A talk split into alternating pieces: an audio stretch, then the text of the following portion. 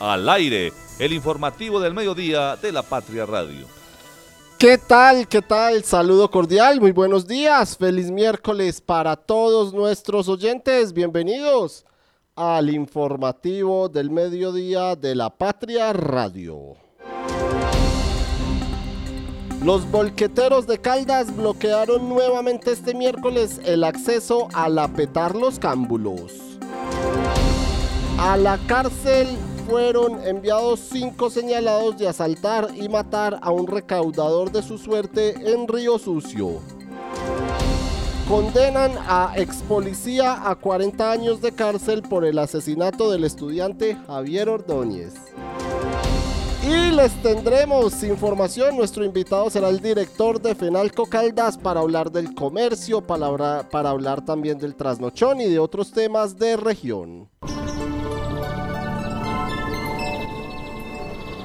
11 de la mañana, 36 minutos, 21 grados de temperatura a esta hora en la ciudad de Manizales, cuando les informamos que tendremos hoy temperaturas mínimas entre los 12 y los 14 grados y las temperaturas serán máximas entre los 20 y los 22 grados, es decir, estamos a un grado de tener la máxima temperatura hoy en la ciudad de Manizales, como les decimos a esta hora 21 grados de temperatura en la ciudad de Manizales, algunos eh, bancos de niebla, el cielo está mayormente nublado a esta hora cuando hay una sensación térmica del 72%, la humedad es del 68% y la nubosidad del 80%. Se esperan algunas lluvias, algunas tormentas dispersas para horas de la tarde y la noche sí se espera que esté despejada este miércoles en la capital caldense. El tráfico a esta hora. A esta hora el tráfico en la ciudad de Manizales. Vamos a revisar cómo se encuentra el tráfico a esta hora en la capital caldense.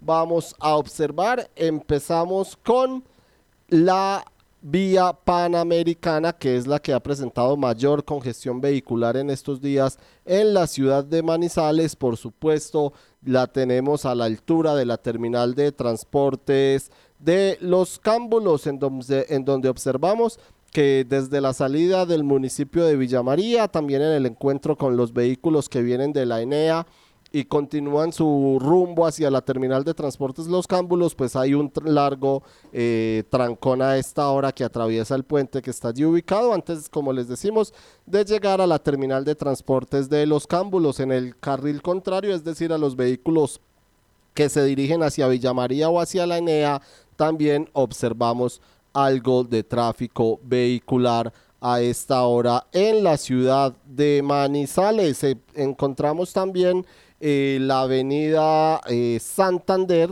que presenta algo de tráfico vehicular, algo de congestión vehicular a esta hora en la capital caldense, la avenida Santander, sobre todo en el tramo de la Universidad Católica, también en el sector de Las Palmas, allí observamos algo de tráfico lento, posteriormente llegando al sector del Triángulo y donde hay quizás mayor tráfico vehicular a esta hora es entre el sector del Triángulo y el sector del Parque de la Mujer a la altura de Plaza 51, también por el semáforo que allí se encuentra ubicado. Presentamos entonces trancón vehicular a esta hora en la ciudad de Manizales. La avenida paralela, entre tanto, fluye sin ningún inconveniente, fluye en completa normalidad. Observamos pues también algo de tráfico lento a esta hora en la capital caldense y eh, la avenida eh, Santander, la avenida Santander ya les hablamos, la avenida Kevin Ángel también fluye sin ningún inconveniente hasta ahora, inclusive no se presenta mayor trancón en el intercambiador vial de los cedros. El centro de la capital caldense, la avenida del centro sí presenta algo de congestión vehicular. Ese es el eh, tráfico a esta hora en la ciudad de Manizales a las 11 de la mañana, 39 minutos. Clic en lapatria.com. 11 de la mañana, 40 minutos ya. Le damos la bienvenida a don Juan Carlos Leighton, nuestro compañero de la edición eh, de Balance de la Patria, de la sección más bien de Balance de la Patria, quien nos actualizará hoy con las noticias en lapatria.com y sobre todo don Juan Carlos con los buenos días con un nuevo bloqueo que se presenta en el sector de los cámbulos allí en las obras donde se realiza o se construirá en algún momento creemos la planta de tratamiento de aguas residuales Petar Los Cámbulos. Juan Carlos, buenos días. Buenos días, compañeros en estudio. Querida audiencia, es así, David, en algún momento, porque hoy el avance el proyecto del proyecto es del 5,86%. Sí, señor. Empezando de entrada con, con esta obra que pues ha tenido serios retrasos, incumplimientos de la firma mexicana FIPASA, que es la responsable de sacar adelante este proyecto. Pues bien, don David, como lo decíamos, desde el año pasado, desde el, perdón, desde la semana pasada, el 5 de este mes de diciembre, pues varios volqueteros se habían apostado allá a la entrada del sector, a la entrada de la petarde donde se están construyendo las obras, para reclamar por los sueldos que les están adeudando y cuyo monto asciende a unos 144 millones de pesos, según nos lo confirmó Personería Municipal y la propia empresa Soimac, que es una empresa subcontratada por FIPASA y esta a su vez subcontrató contrató a los volqueteros. Eso es una cadena de contratitis, pero el caso es que Soimac es la empresa que los contrató, pero a la empresa también nos, nos contaba que a ellos les adeudan ese dinero y por lo tanto les están debiendo a los volqueteros.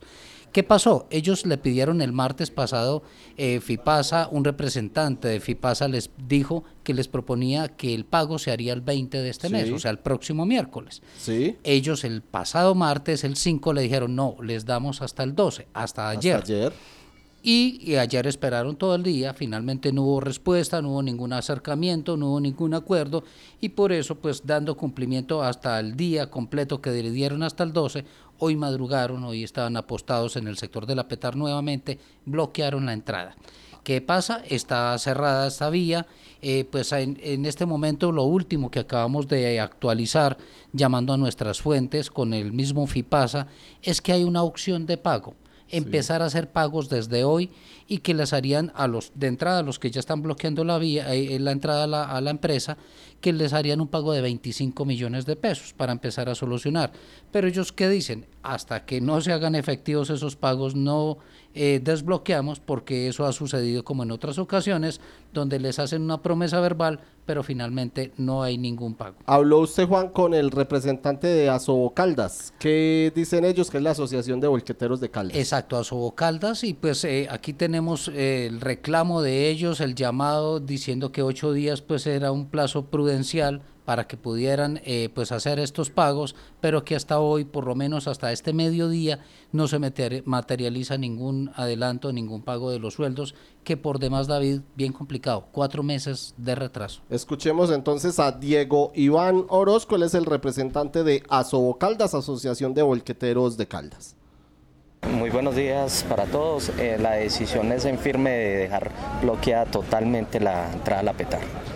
Eh, ahí ya va a quedar un vehículo, dos vehículos día y noche, el tiempo que sea necesario, hasta que no se pueda pues darle solución a este, a este trámite. Pues desafortunadamente se había llegado pues, a un acuerdo, ellos conocían de antemano, ustedes fueron testigos de que eh, Caldas dio un plazo, pienso que es generoso, ocho días más de plazo para poder gestionar algún tipo de recurso para poder hacerle pago a las personas, después casi prácticamente cuatro meses de deberles ese, ese dinero. Entonces, pues yo creo que este tema ya pasó de castaño oscuro, más aún donde no aparecen directivos o gente de la misma alcaldía de Manizales o el Ministerio de Trabajo que, que velen o o brinden una garantía pues para los, los trabajadores de, forma informal como estamos nosotros o, como independientes. ¿Ha aparecido alguien de FIPASA como la otra vez que hubo un intermediario pues como representante, un vocero de, de esa entidad? No señor, pues hasta el momento no ha habido ningún tipo de comunicado. ayer esperamos hasta tarde en la noche, por eso pues a ustedes se les mandó el comunicado tan tarde de que se generara algún pago o algún comunicado, pero pues Hasta el momento no, no hubo ningún tipo de, decisión por parte de FIPASA, no ha aparecido ningún directivo eh, aquí a hablar con nosotros de acerca de este tema. Pero la decisión es tan firme, creo que las cosas estaban claras desde la semana anterior, tuvimos la mejor voluntad de, llegar a, a unos acuerdos, pues es, reconocible pues de que quisieron darle trabajo a las volquetas acá de la ciudad. Entiendo también de que las personas están un poquito reacias a trabajar porque usted ve pues la situación del de pronto no pago cuando usted invierte un, dinero pues en un tiempo de, Navidad que es difícil para todos. Entonces, bueno, pues hubo voluntad por ese lado, pero necesitamos que le den solución a estas, a estas familias que necesitan ese recurso. 11 de la mañana, 46 minutos. Situación complicada entonces y con esto saludo a Marta, la que se vive allí con los trabajadores de la PETAR Los Cámbulos. Marta, saludo cordial, bienvenida, buenos días. David, muy buenos días. Eh, sí, creo que es una y también para los oyentes, qué pena ahí, ya iba a pasar a mi comentario. Saludos a los oyentes, a quienes siguen con nosotros en los informativos, tanto en el de la mañana como en el del mediodía. Eh, te cuento, David, yo creo que aquí sí se están viendo los efectos de la eh, falta de planeación, de la falta de control de una obra con un contratista que no les ha cumplido ni siquiera a los trabajadores, no le ha cumplido a la ciudad, no le ha cumplido a Aguas de Manizales ni a los contratantes, eh, que es la alcaldía, que son la alcaldía, que son que es también Aguas de Manizales.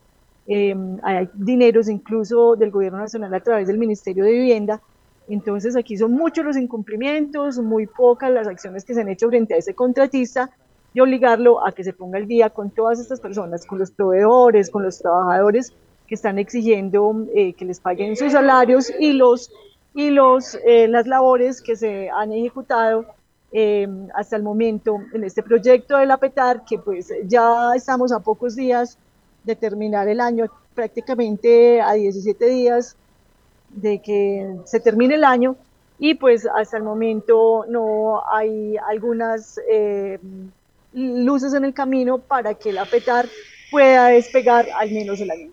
Así es, Juan Carlos, pues como dice usted, FIPASA les anunció hoy, todavía no ha llegado, pero según lo que usted acabó de averiguar, 25 millones de pesos sería el adelanto entonces que les darían hoy a las personas o a los trabajadores eh, que están protestando a esta hora en la PETAR y sobre todo les pagarían a quienes están haciendo allí los bloqueos. Por ejemplo, escuchemos a dos de ellos, a dos de los bolqueteros y cuánto es la suma de dinero que les deben. Carlos Alberto Mejía. ¿Cuánto le están debiendo, Carlos? Eh, me debo para casi para 10 millones de pesos. 10 millones de pesos. Y el caso suyo es que incluso tuvo que vender su volqueta. Tuve que vender mi volqueta porque ya estaba sin llantas, sin nada para trabajar, entonces ya no, ya no podía, ya no, tenía ni con qué echarle combustible a eso, entonces tocó salir de ella. Exacto. ¿Qué está haciendo hoy en día, Nada. Estoy pagando. Pagando, esperando a ver qué, si los 10 milloncitos para que llegue la Navidad. A ver qué resulta para ir para hacer también, y buscar trabajo ya de asalariado otra vez, me toca volver a la, a las filas, como se dice. Muy buenos días, mi nombre es Eiber Franco. Eiber Franco. Sí, señor. Eiber, eh, pues ¿cuál es el caso suyo? ¿Cuál es su situación? ¿Cuánto le deben? Bueno, la situación es el tiempo de espera para el pago. Eh, postergan y postergan el pago, eh, nos confirman fechas, no llega la fecha y pasa de largo y seguimos esperando. Entonces, eh, lo curioso del tema es que a las personas que llegan de afuera a trabajar, e inclusive hubo personas de aquí de la ciudad que les pagaban anticipado el retiro de la tierra. Cuando se acababa el anticipo, estas personas paraban, de nuevo anticipo y arrancaban. Y nosotros en espera todavía, ellos trabajando y nosotros esperando. ¿Y ver cuánto le están debiendo a usted? Ahí me den 2.220.000. 2.220.000 y nada de... Que creo que lo más lógico y natural ahí es que sean conscientes y paguen un interés de esa plata también. El doctor Oscar Giraldo es médico y cirujano de la Universidad de Caldas, especializado en hipnosis clínica y en programación neurolingüística. Visítalo y comprueba su efectividad en casos de depresión, insomnio, ansiedad, cáncer, sida, lupus, inmunodeficiencias, Parkinson, Alzheimer entre otras. Está en el Centro Médico Palo Grande, Edificio Los Rosales, Avenida Santander 5709. Teléfono 3204298527. Conectar personas con soluciones energéticas es la idea que mueve a Gensa, una empresa con más de 400 colaboradores que trabajan por brindarle energía a su país. Somos Gensa, energía que conecta. Cotraman, una empresa al servicio del Oriente de Caldas. Viaje siempre con nosotros a Manzanares, Samaná, Bolivia, Pensilvania, Marquetalia, Marulanda y La Dorada.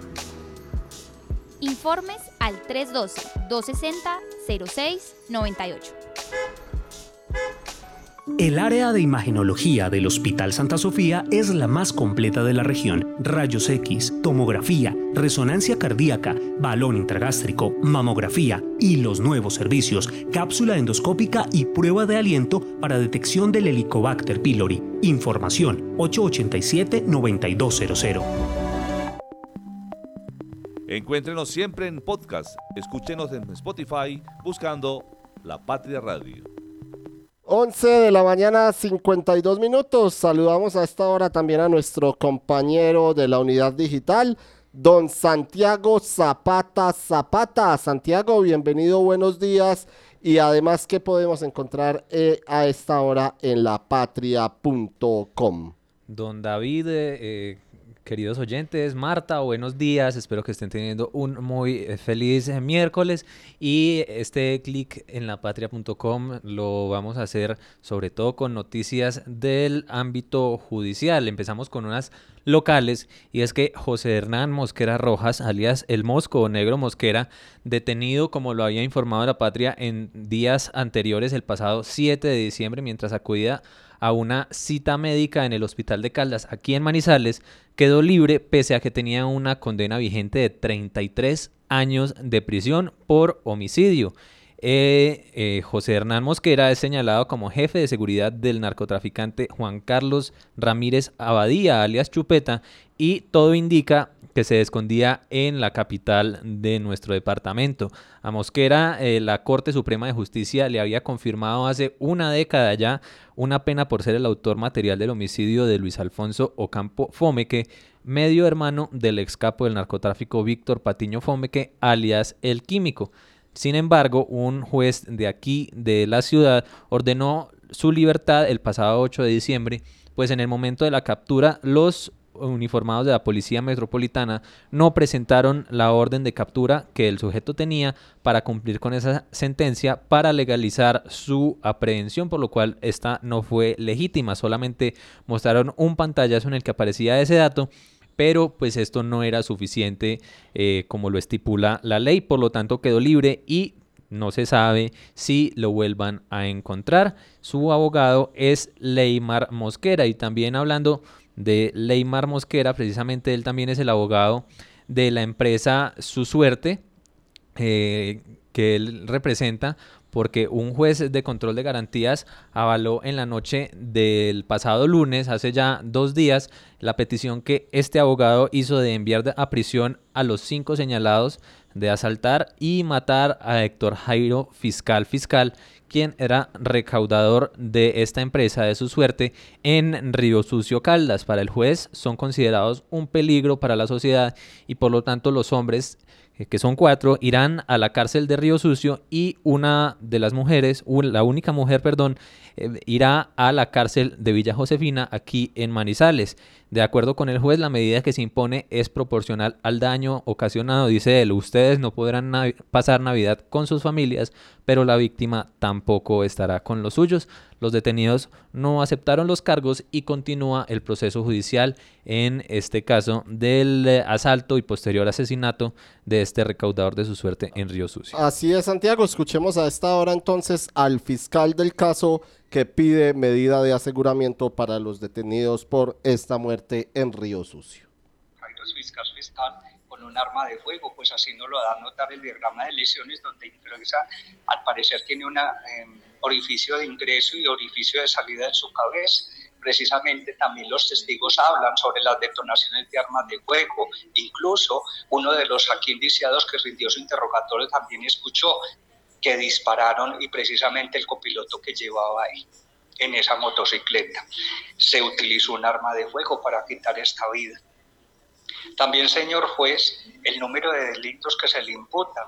Pues recuérdese que se le imputaron tres delitos. El primero es contra la vida, un homicidio agravado. El segundo, señor juez, el del tráfico, fabricación, aporte o transportar armas de fuego. Y el tercero, el hurto calificado y agravado. Todos estos delitos atentan contra diferentes bienes jurídicos tutelados por la ley, como es la vida, como es la seguridad pública y más aún el patrimonio económico.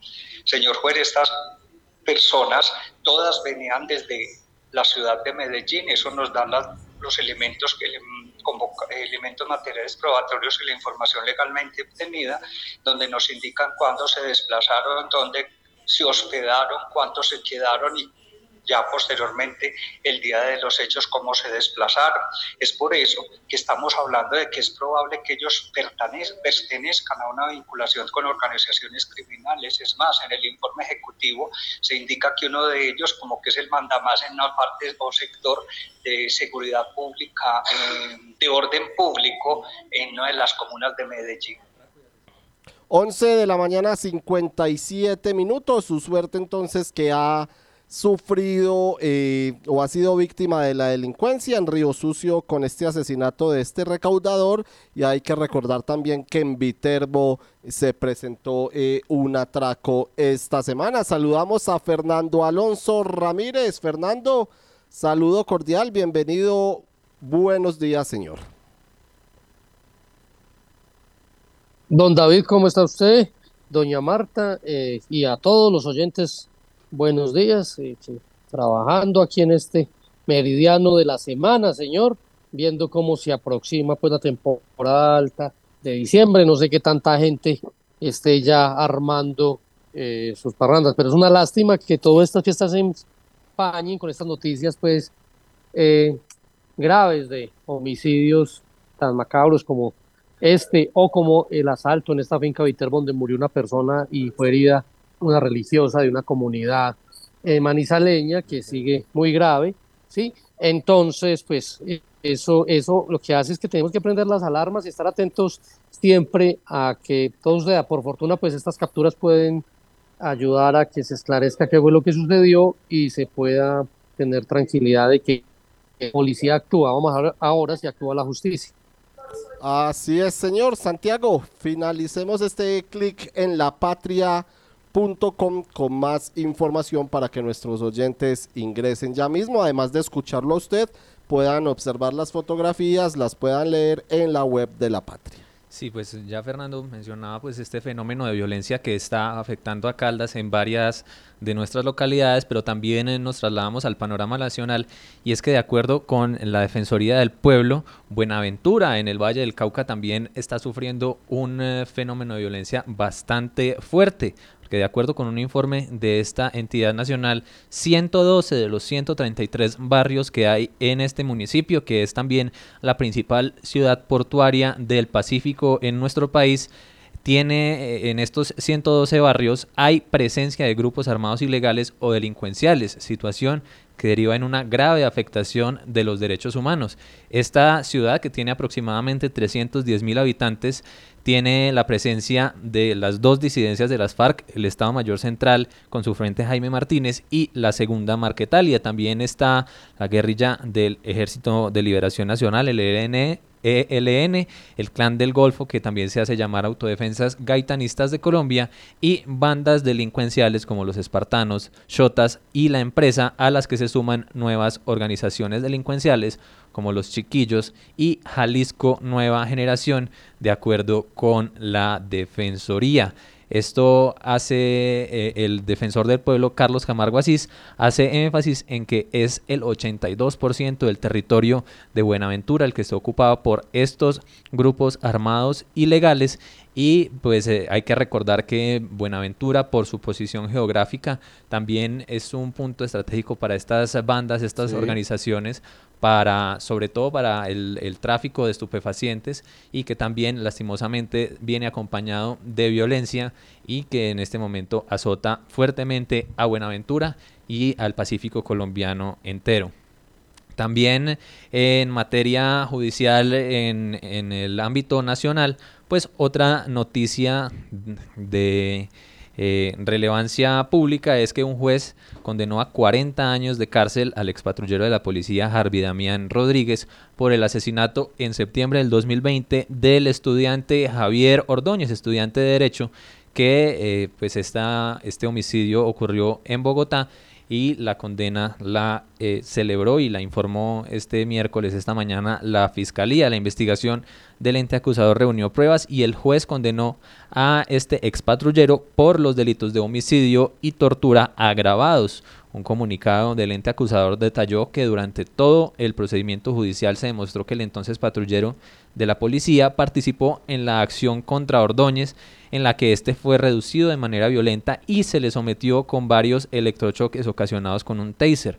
Además, se estableció que eh, este ex policía trasladó, coordinó el traslado del estudiante al CAI de la policía eh, en, un barrio del noroccidente de Bogotá, en el que hubo otras agresiones físicas que desencadenaron en la muerte de este estudiante y que posterior a su fallecimiento pues recrudeció las protestas en el país, sobre todo en Bogotá y en Soacha, donde hubo 13, eh, donde hubo, perdón, 10 muertos, 7 en Bogotá, 3 en Soacha, eh, en las manifestaciones en contra del abuso de poder ejercido por la Policía Nacional. Sí, señor Santiago, y finalizamos este bloque con el sondeo a esta hora en lapatria.com y la respuesta de nuestros compañeros. Sí, pues pa pasamos ya a otro tema bastante diferente y es que queremos consultarles a nuestros espectadores en lapatria.com qué religión profesan. Por eso el 70,08% nos contesta que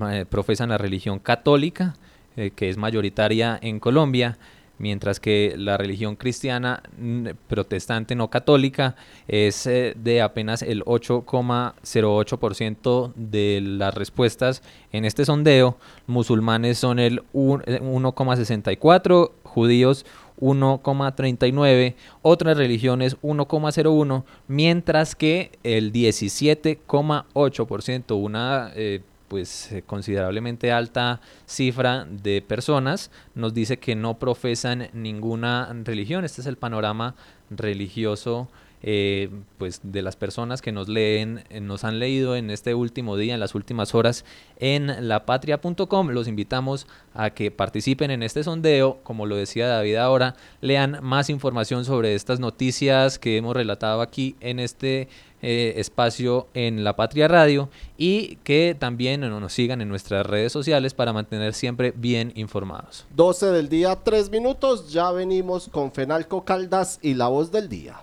Este clic acaba de lograr que el día dure un poco más. Nuestra energía conecta los retos con soluciones energéticas para toda Colombia. Somos Gensa. Energía que conecta. Recuerde que usted también puede acceder a los servicios del Hospital Santa Sofía de manera particular y con las tarifas más económicas de la región. Consulta con especialistas a 64.500 pesos y consulta con subespecialistas a 129.000 pesos. Mayor información 887-9200 extensión 752 transita por los panoramas y horizontes estéticos de las músicas instrumentales que el oboísta húngaro Tamás Valla y la pianista cubana Beatriz Batista nos presenta en este concierto especial de cierre de año. Súmate este miércoles 13 de diciembre a las 6 de la tarde en el auditorio del Centro Cultural del Banco de la República. ¿Sabes qué sucede con el deporte, la economía, la política, el entretenimiento de Manizales, Caldas y el país? Suscríbete a La Patria Impresa tres meses por solo 92 mil pesos o a La Patria Digital por un año por solo 89 mil pesos. Y entérate de todo lo que pasa dentro y fuera de tu ciudad con La Patria, el periódico de casa. Informes 893-2880. Encuéntrenos siempre en podcast. Escúchenos en Spotify buscando La Patria Radio. La voz del día.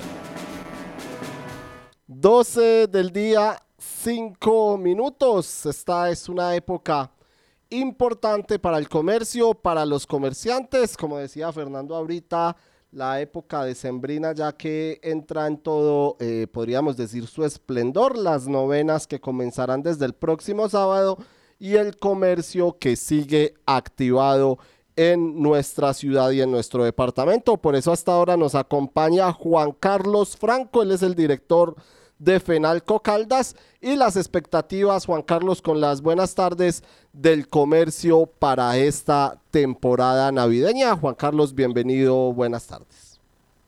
Eh, buenas tardes para ti, para todos los miembros de la mesa y para los que nos están escuchando.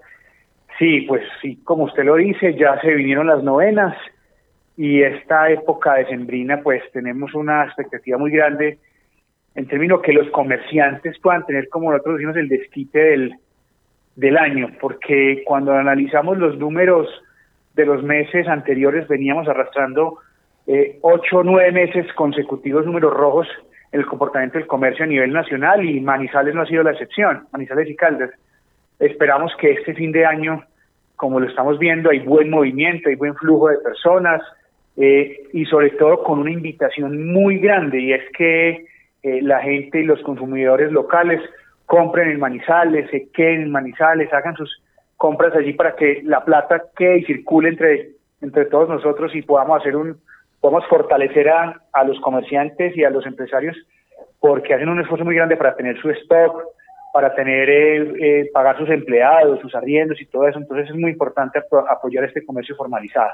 Juan Carlos, eh, precisamente desde el comercio en la ciudad, ¿qué estrategias tienen planteadas para incentivar a los manizaleños, a los eh, ciudadanos a que hagan sus compras acá en la ciudad y no se vayan, por ejemplo, para Pereira, para Medellín o para otras regiones del país?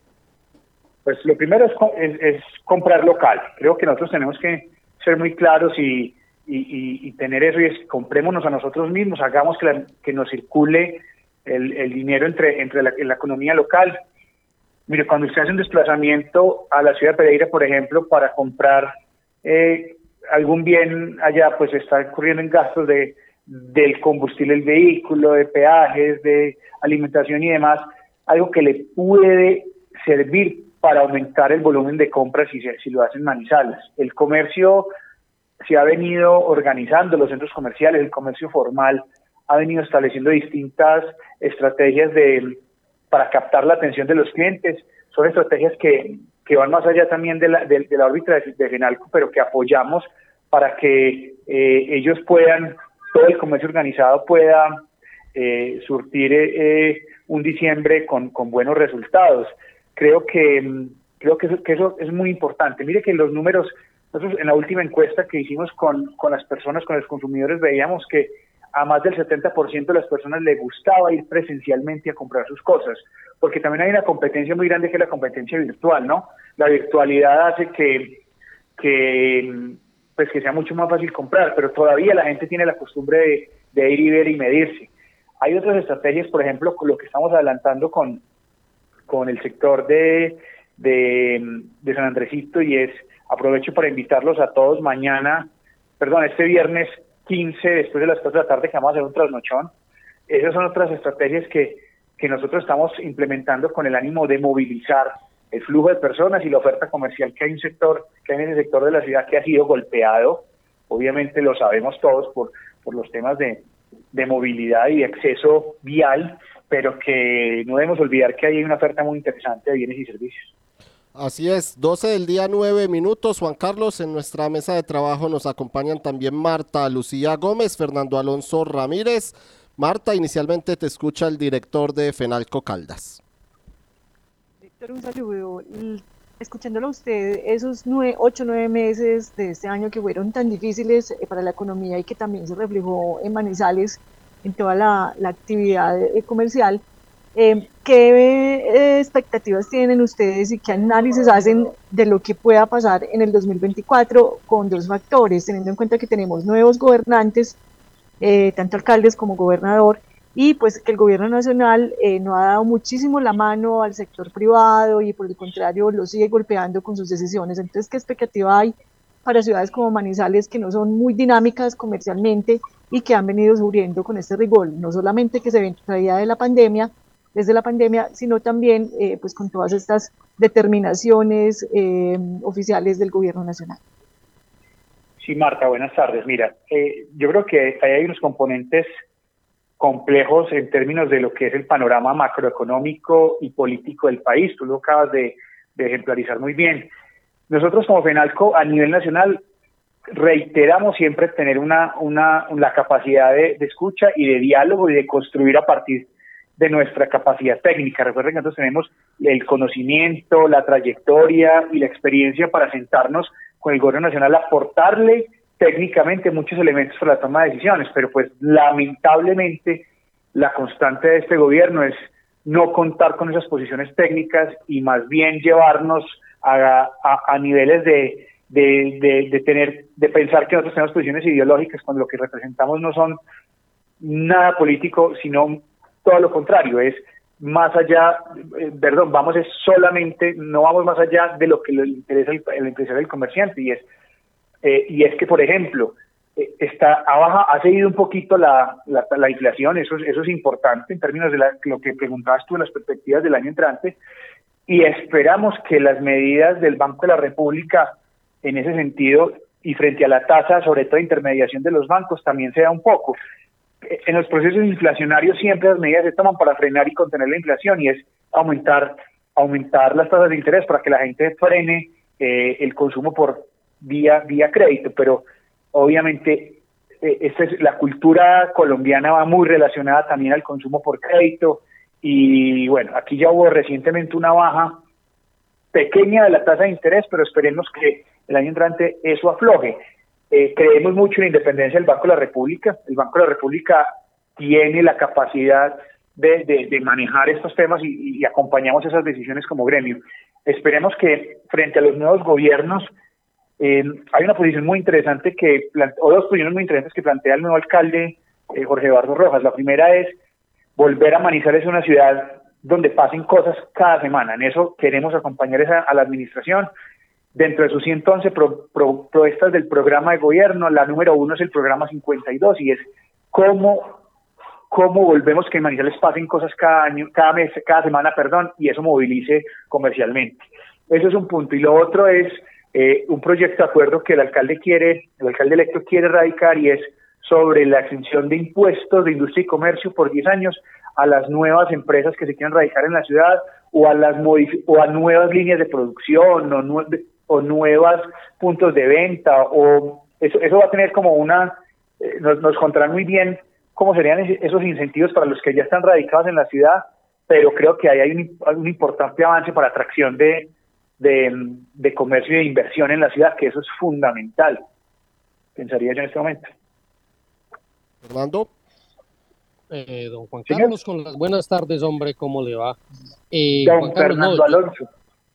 Yo le quiero preguntar, hombre, por eh, el tema del espacio público desde la perspectiva del comerciante legal. O sea, aquí eh, se ha dejado desde la alcaldía anterior y, y llegado a niveles inmanejables en esta, pues esta semana pasar por la carrera es imposible. O sea, eso es malo para, yo creo que es malo hasta para los comerciantes informales, porque es insoportable lo que está sucediendo allí, pero nos estamos llenando de, invasión del espacio público. Eh, basta ir a ver el alumbrado a, San Rafael, que quedó muy bonito, y ya anoche conté ya tres puestos ahí establecidos de comidas, eh, eh, pues sin ningún control, sin nada. Entonces, ¿ustedes qué esperan del nuevo alcalde para que se proteja al comerciante legal? Entiendo que hay personas que necesitan sobrevivir en la calle y eso, pero tenemos que llegar a un justo medio porque en este momento creo que eso no le sirve a nadie. Sí, usted tiene, Fernando Alonso, buenas tardes, toda la razón y a un punto muy crítico porque tomar posiciones frente a esto requiere primero la intervención del Estado en términos de una política pública que le permita a los informales acceder a recursos no solamente monetarios, sino también de formación y instrucción para su formalización. Se cree que formalizarse es como si fuera firmar un acta de, de cargas y demás, y no necesariamente es eso.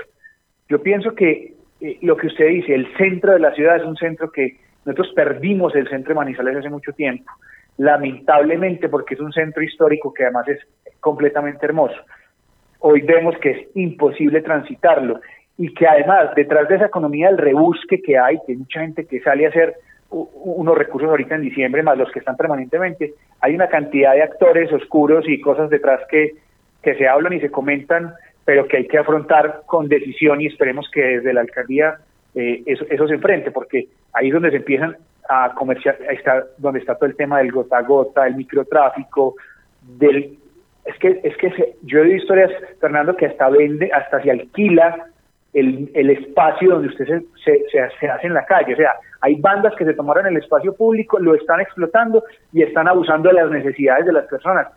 Eso, eso a mí me parece gravísimo, pues. Entonces yo creo que ahí hay algo que, que se tiene que hacer urgentemente en términos de, de la formalización, por un lado, y lo otro es de la recuperación del espacio, porque Manizales tiene que devolverle el espacio a la ciudadanía y tenemos que volver al centro, habitar el centro, pero con condiciones completamente distintas. En las grandes ciudades del mundo, los centros urbanos son centros donde la gente va a visitar y nosotros ya empezamos a hablar que nos da pereza ir al centro, porque además, el, además del trancón, no hay dónde ni, ni parquearse ni, ni, ni por dónde caminar, muy complicado.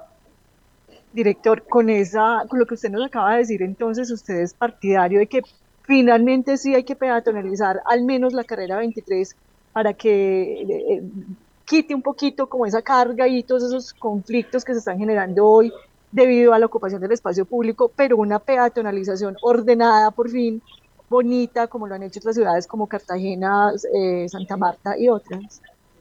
A mí personalmente, yo como ciudadano, me gusta el tema de la peatonalización, me parece que eso en un plan organizado que le entregue herramientas de, planeación a, esa zona de la ciudad, puede ganar mucho el centro. Eh, hay, hay que tener en cuenta también que los el comercio organizado, es que el comercio organizado hoy está tapado por el comercio informal, entonces la gente que hace un esfuerzo de pagar sus impuestos, de estar al día en todo, tiene al frente una cantidad de invasión de espacio para poder, eh, que, le impide muchas veces que la gente reconozca dónde están y, que, y el paso y el, y el, y el, y el, y el uso pues de, del acceso a sus, a sus locales comerciales. Yo creo que eso tiene, y quisiéramos participar como, como gremio dentro de esas discusiones de qué es lo mejor para, el, para la 23 en un proyecto de peatonalización, para que se incluyan todos estos factores. Yo creo que tenemos que recuperar el centro. Eso es una, es una, es una misión que deberíamos entre todos eh, eh, sumar para que esta administración entrante pueda tomar las mejores determinaciones. Eh, Juan Carlos, le pregunto desde otra perspectiva. Bueno, usted hablaba ahora, Marta le preguntaba, después de esta situación económica tan compleja, también de todo el optimismo para metérsela toda en esta época, pero ustedes que tienen el timing, que con todos los días le preguntan al comerciante cómo va y eso, ¿cómo hacen para sostener la buena cara de los comerciantes cuando todo parece tan adverso, para que no sembremos todo el tiempo que todo va mal, porque sabemos que buena parte de las crisis también dependen de esas miradas de que no hay, no hay salida. Y cuando uno ve la cantidad de empresarios, gente de a pie, academia, eh, haciendo cosas en la ciudad, pues uno como que, dice, hombre, hay, hay, un panorama por donde sacar la cabeza, pero ¿ustedes cómo hacen para sostener eso con los comerciantes? No, mire, Fernando, yo, yo veo que nosotros tenemos, nosotros somos una, una región muy resiliente y que nos levantamos todos los días al reto, al reto diario de, de, sobre todo los comerciantes, pues, de, de, cómo salir adelante con sus negocios. Se han, han sido muy golpeados, se han perdido puestos de trabajo, pero también eh, para esta época han hecho los esfuerzos necesarios para poder, como le decía, tener un stock de, bienes para, para el consumo de la población y sobre todo un tema, lo usted lo dice, ese tema de actitud, usted, yo los, nosotros tenemos mesas sectoriales y nos reunimos con ellos a oírlos, a ver cómo los podemos representar de una manera que los impacte adecuadamente en las discusiones que se vienen realizando y en las distintas necesidades de formación y acompañamiento. Yo pienso que nosotros tenemos una, unos comerciantes eh, muy formados, muy organizados, con muchas necesidades, pero también con mucho que enseñarle a los nuevos que vienen detrás.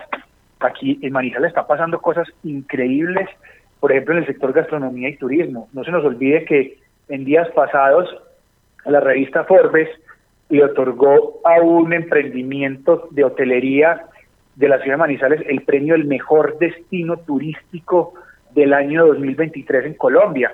Y, lo tenemos nosotros. Eso es increíble que pasa. O sea, eso muestra la capacidad de innovación, de creatividad y de trabajo. Creo que hay una apuesta muy grande y eso es un llamado eh, al, al, gobierno tanto departamental y municipal entrante y es que eh, si nosotros peleamos la infraestructura vial que estamos peleando, la aeroportuaria que, que seguimos dando la batalla y hacemos unos planes fuertes de turismo, de acompañamiento del turismo y a la gastronomía, nosotros podemos tener un crecimiento muy importante en un sector que además le agrega un gran valor al PIB del, departamento y la ciudad y es un gran generador de empleo. Y eso, per se, mueve la economía.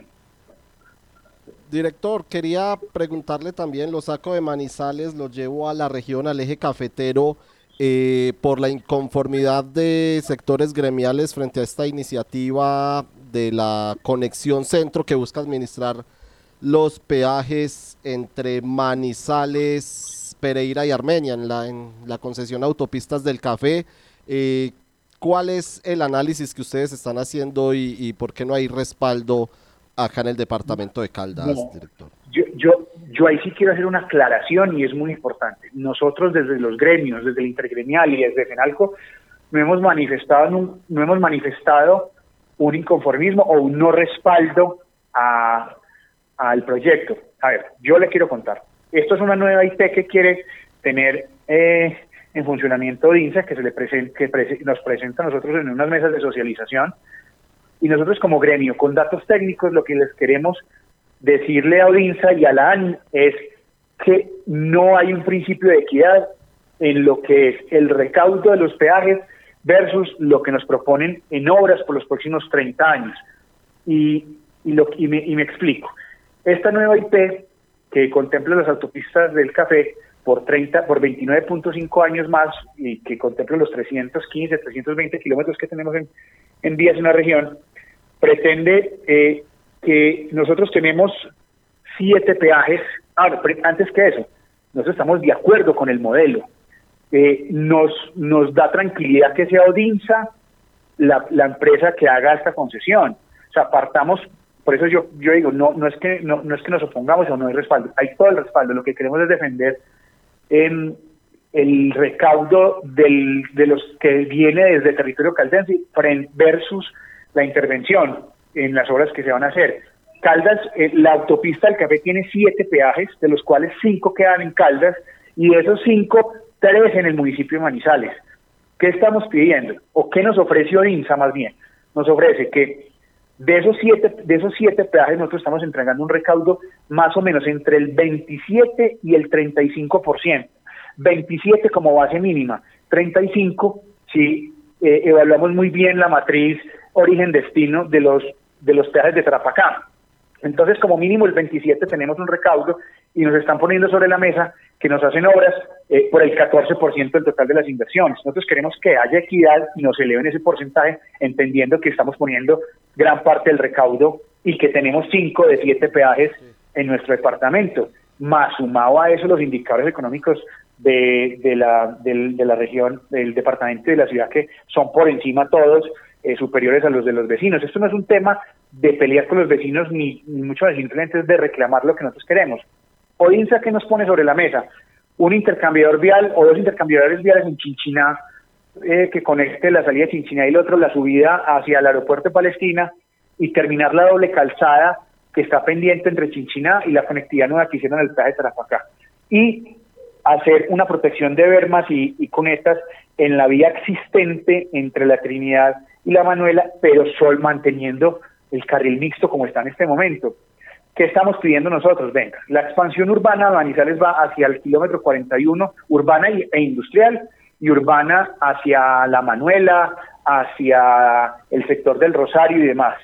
Estamos pidiendo que la intersección entre autopistas del Pacífico 3 y, y, autopistas de y la autopista que tenemos ahorita, o sea, la intersección, la Trinidad La Manuela sea doble calzada. Que eso, que eso se incluya no como un mejoramiento, sino como una doble calzada una intersección vial en la Trinidad para que conecte de una manera eficiente y sobre todo la corrección de las curvas que hay entre la Uribe y la Trinidad. ¿Por qué? Porque es que el promedio de velocidad que hay de la bajada de Manizales a la Trinidad no es el de una autopista, hay reductores de velocidad porque en una curva no cae un camión y un, y carro. Eh, nosotros estamos reclamando es eso, que se incluya dentro del paquete de obras que adicionalmente nos están proponiendo, que sea equitativo el recaudo que estamos dando y sobre todo con una visión, no solamente el desarrollo urbano y la expansión de Manizales, sino también que, se nutre un corredor logístico y que cuando falla eh, el corredor de la línea, todo se viene por Manizales y ustedes ya conocen muy bien qué pasa cuando eso pasa, ese tráfico pesado por la ciudad. Si ya es un caos, eso ya es insufrible. Entonces, eh, eso es parte, digamos, de la propuesta nuestra que le presentamos no solamente a ODINSA, sino también a la ANI, y que es, es un sujeto pues de, de, un acompañamiento no solamente gremial, sino institucional y, de, y defender unos intereses nuestros. Sí. David, permítame otra pregunta al director. Eh, ahora que usted habla de la movilidad, yo quiero devolverme a un tema local y es que eh, para FENALCO, como ya lo he expresado en anteriores ocasiones, sobre todo cuando se entró a regir el pico y placa para vehículos particulares, ustedes indicaron que no están de acuerdo porque afecta directamente al comercio. Eh, yo quiero preguntarle, esta decisión de la alcaldía de Manizales y eh, especialmente a través de la Secretaría de Movilidad de comenzar a aplicar aquí fotomultas a través de cámaras y de algunos dispositivos electrónicos, ¿cómo la ven ustedes? Esto va a obligar en algunas zonas a que se tenga una velocidad promedio de 30 kilómetros por hora, que es bastante difícil mantener en un vehículo, lo sabemos los que manejamos, eh, ¿Qué piensan ustedes de eso? Aquí se va a solicitar al gobierno entrante que revalúe al menos ese límite de velocidad, 40, 50, que es algo mucho más eh, sensato que 30 kilómetros por hora, que es bastante complicado. ¿Y cómo afectaría esto al comercio? Yo creo que aquí puntualmente es, es revisar lo que está, lo, lo dispuesto desde una, digamos, desde un análisis técnico, porque está bien que hay unas normas de tránsito que hay que cumplir, ¿cierto? Como no pasarse en un semáforo en, en amarillo o, o, u otras cosas adicionales, pero lo que tú te refieres cuando el tema de, lo, de, la velocidad, yo he pasado y a mí me ha costado, y me acuerdo cuando estoy debajo de eso, ir a 30, y eso es muy despacio. Yo creo que aquí lo que hay que articular es la real movilidad de la ciudad, los promedios de velocidad, pero con una solución integral que refleje no solamente el transporte público, sino también el transporte privado para que, para que sea una solución general, porque es que a veces nosotros vemos que hay soluciones puntuales en sitios muy puntuales, pero que no vemos reflejado en el beneficio o en, el, o en la movilidad en general de la ciudad. En momentos en los que estamos sufriendo un caos por las obras que se están haciendo en dos de los cuatro vías que atraviesan la ciudad a, a, de, de Oriente Occidente, y entonces ahora estas otras cosas pues nos, nos, nos dificultan un poco más. Creo que eso amerita una revisión técnica, amerita no solamente eso, sino incluirse en un plan maestro de, de, movilidad que integre todas las variables, todos los actores y que nos entregue a la ciudad una ciudad pues mucho más amigable en términos de movilidad, porque lo que tenemos hoy es complejo. Muy bien, 12 del día, 28 minutos. Director de Fenalco Caldas, Juan Carlos Franco, gracias por estar en el informativo del mediodía de la Patria Radio. Muchas gracias a ustedes igualmente. Feliz tarde. De esta manera cerramos nuestro informativo. A continuación, Caldas al mediodía y cualquier información adicional en www.lapatria.com.